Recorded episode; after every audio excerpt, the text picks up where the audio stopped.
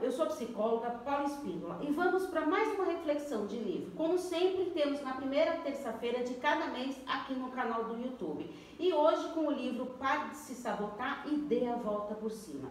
Estou à disposição para atendimentos presenciais em São Paulo, online pelo mundo inteiro, inclusive pode ser feito por WhatsApp, por vídeo chamada. Tenho também o SOS, Orientação Psicológica Online, que pode ser feito em apenas uma sessão que serve ali para um acolhimento, para uma orientação profissional, para resolver algum tipo de conflito é, profissional, pessoal ou até mesmo no seu relacionamento. Para todos esses atendimentos será necessário o agendamento e o pagamento antecipado. É só enviar uma mensagem no meu WhatsApp para a gente ajustar isso no 11 98313 2371. Então, vamos para mais uma reflexão de livro com o nosso livro de hoje, Pare de se sabotar e dê a volta por cima. Então vamos lá. É, ele começa o livro falando de sucesso e das nossas limitações que prejudicam o nosso sucesso.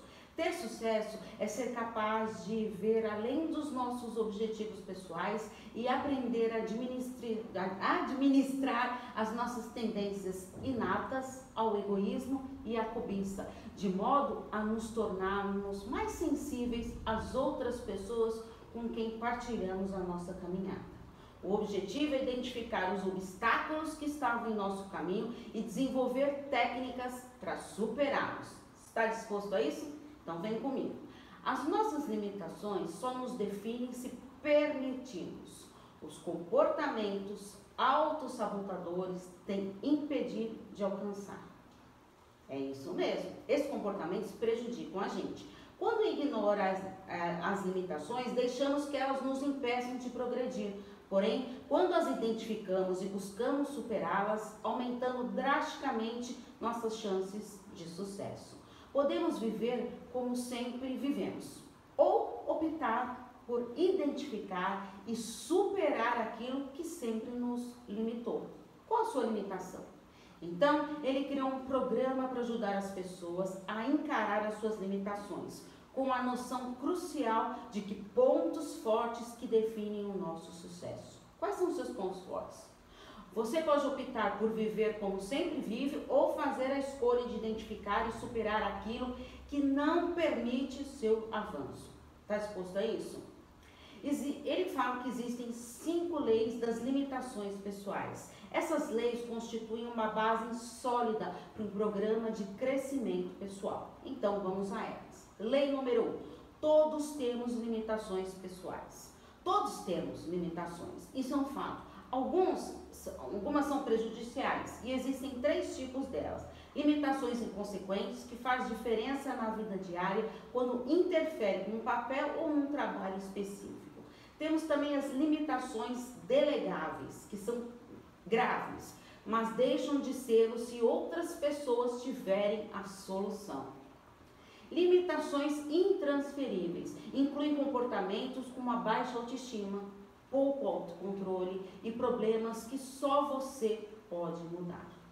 A lei número 2, ela diz: não é possível transpor as limitações que não enfrentamos.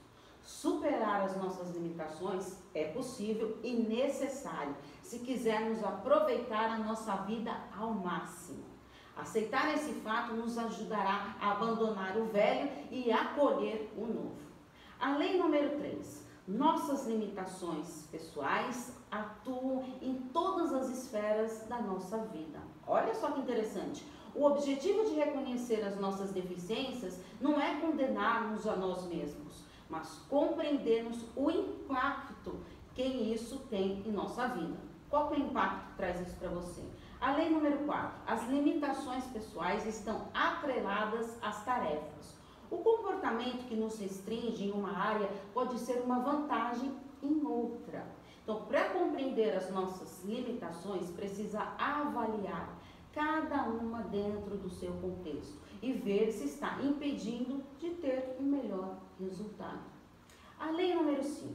Quem tiver menos limitações, vence. Hum, as pessoas que decidem identificar e eliminar as suas limitações pessoais se saem melhor do que aquelas que não tomam essa decisão.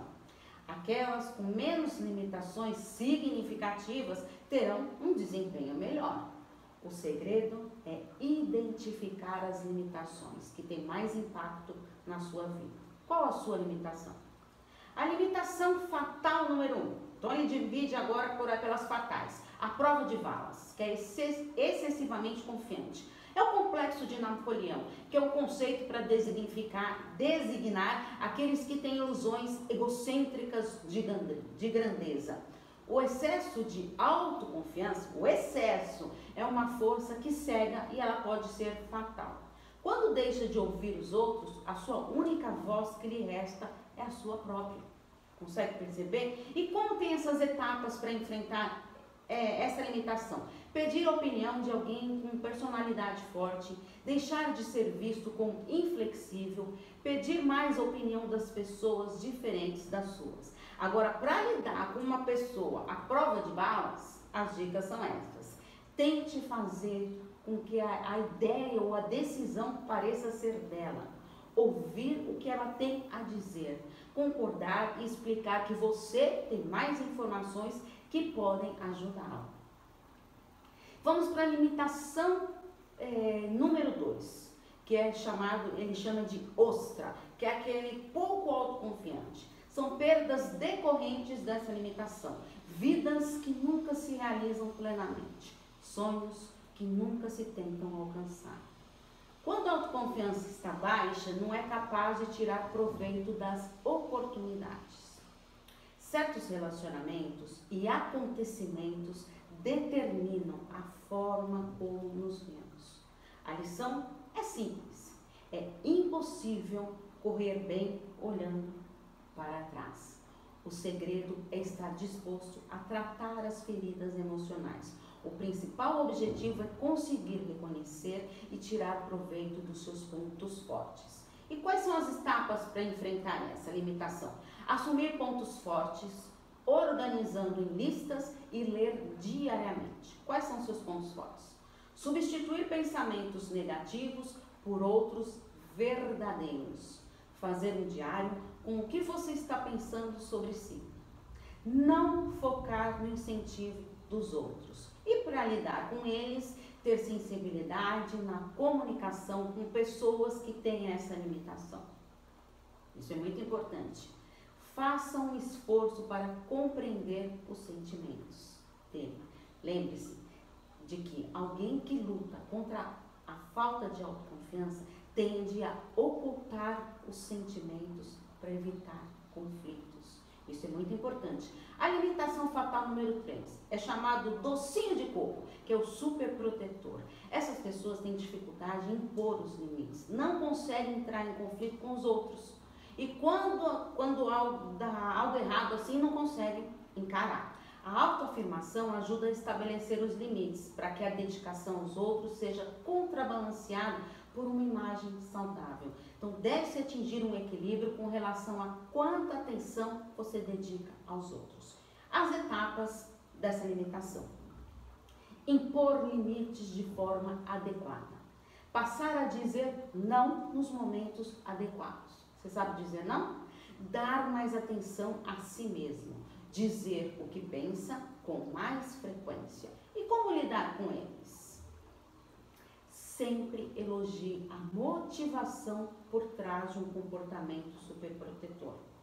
Conseguiu perceber? Transforme as tendências em vantagens. Limitação fatal número 4 é o crítico. Ele é exigente, implicante ou rude demais. Essas pessoas negativas acreditam que a função delas é apontar todas as falhas de uma ideia ou de um projeto, ou pior, daqueles que trabalham nele. Em casa, nada os deixam satisfeitos. Então vamos para as etapas dessa limitação. Deixar de ser tão exigente com os demais. Para deixar de reclamar ficar o dia inteiro sem fazer qualquer queixa. Hum, será que você consegue? Parar de dar opiniões que ninguém nem te pediu. Observar a linguagem corporal com mais atenção. Deixar de ficar alfinetando as pessoas e de usar de sarcasmo. Para lidar com essas pessoas, incentive a superar os desafios. Não leve a mal a implicância, não é nada pessoal.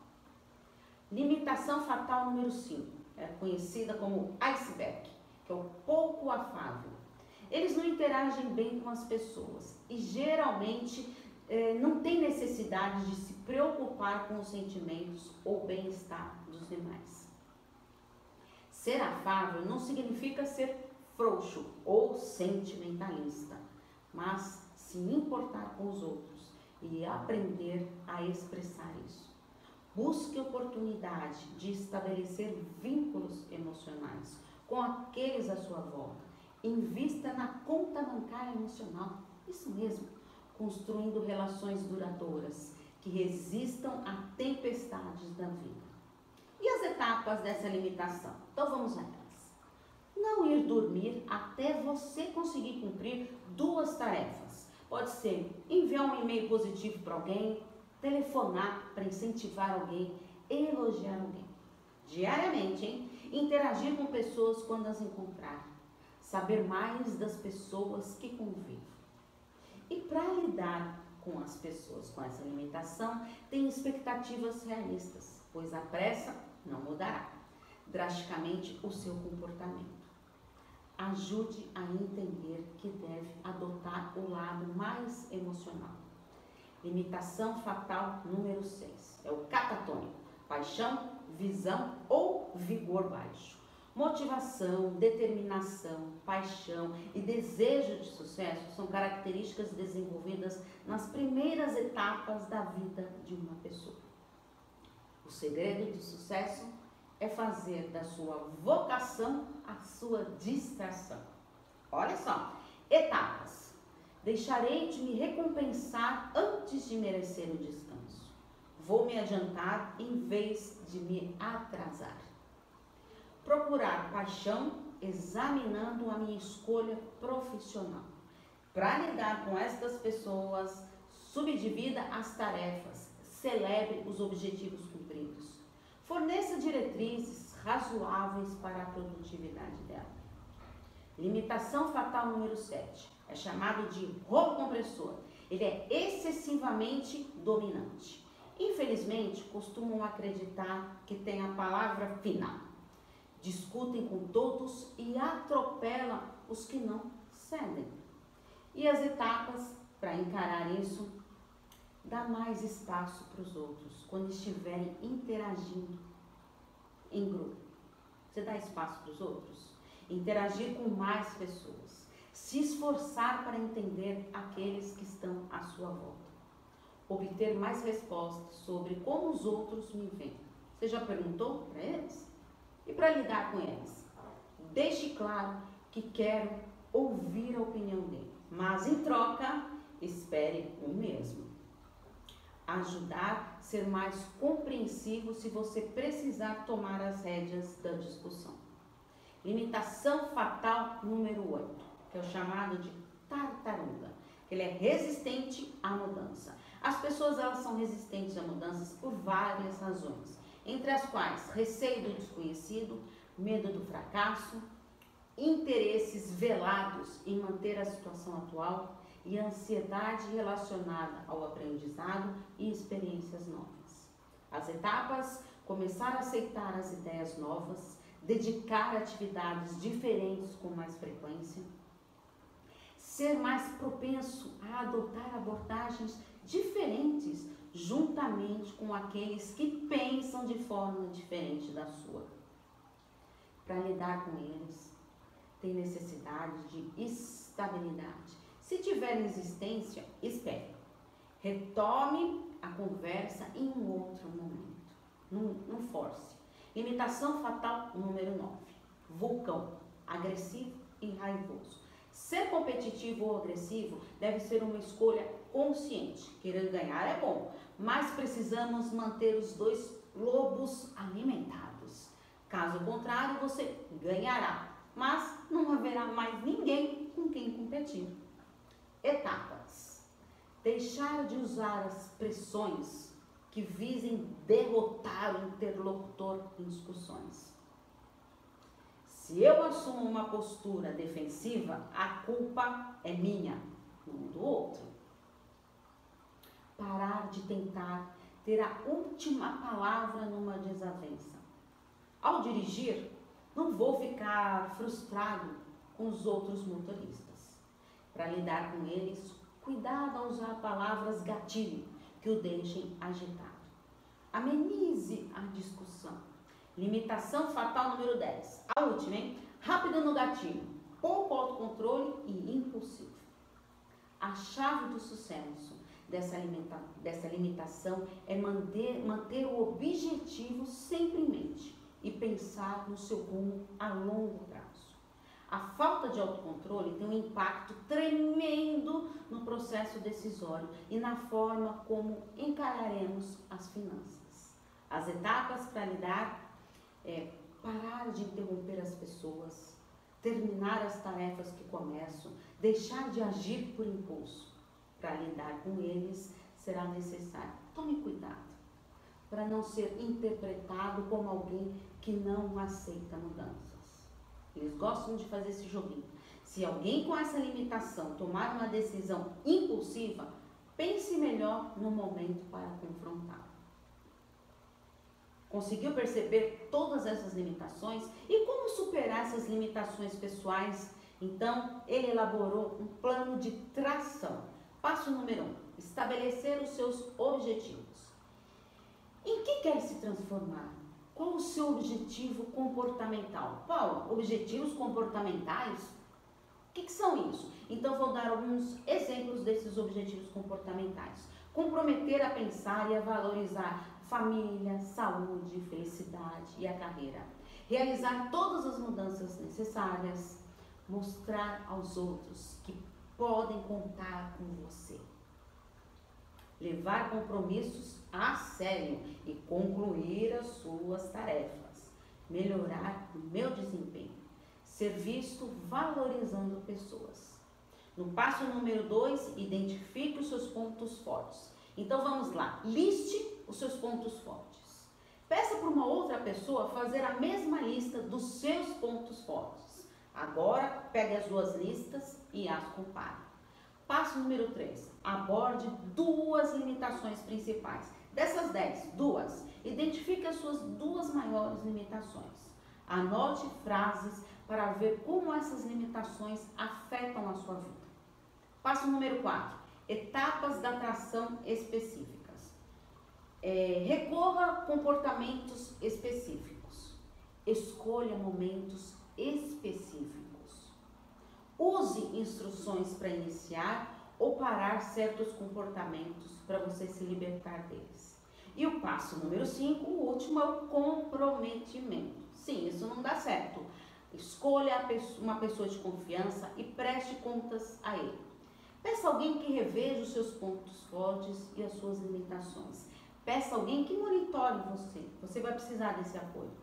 Faça da sua avaliação um evento regular.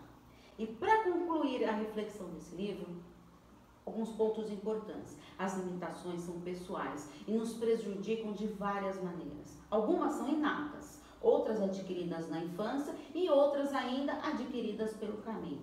Se você não as identificar e se libertar delas, com certeza impedirão que alcance seus maiores planos, esperanças, aspirações e sucesso elas não desaparecem a menos que nos concentremos nela e as eliminemos.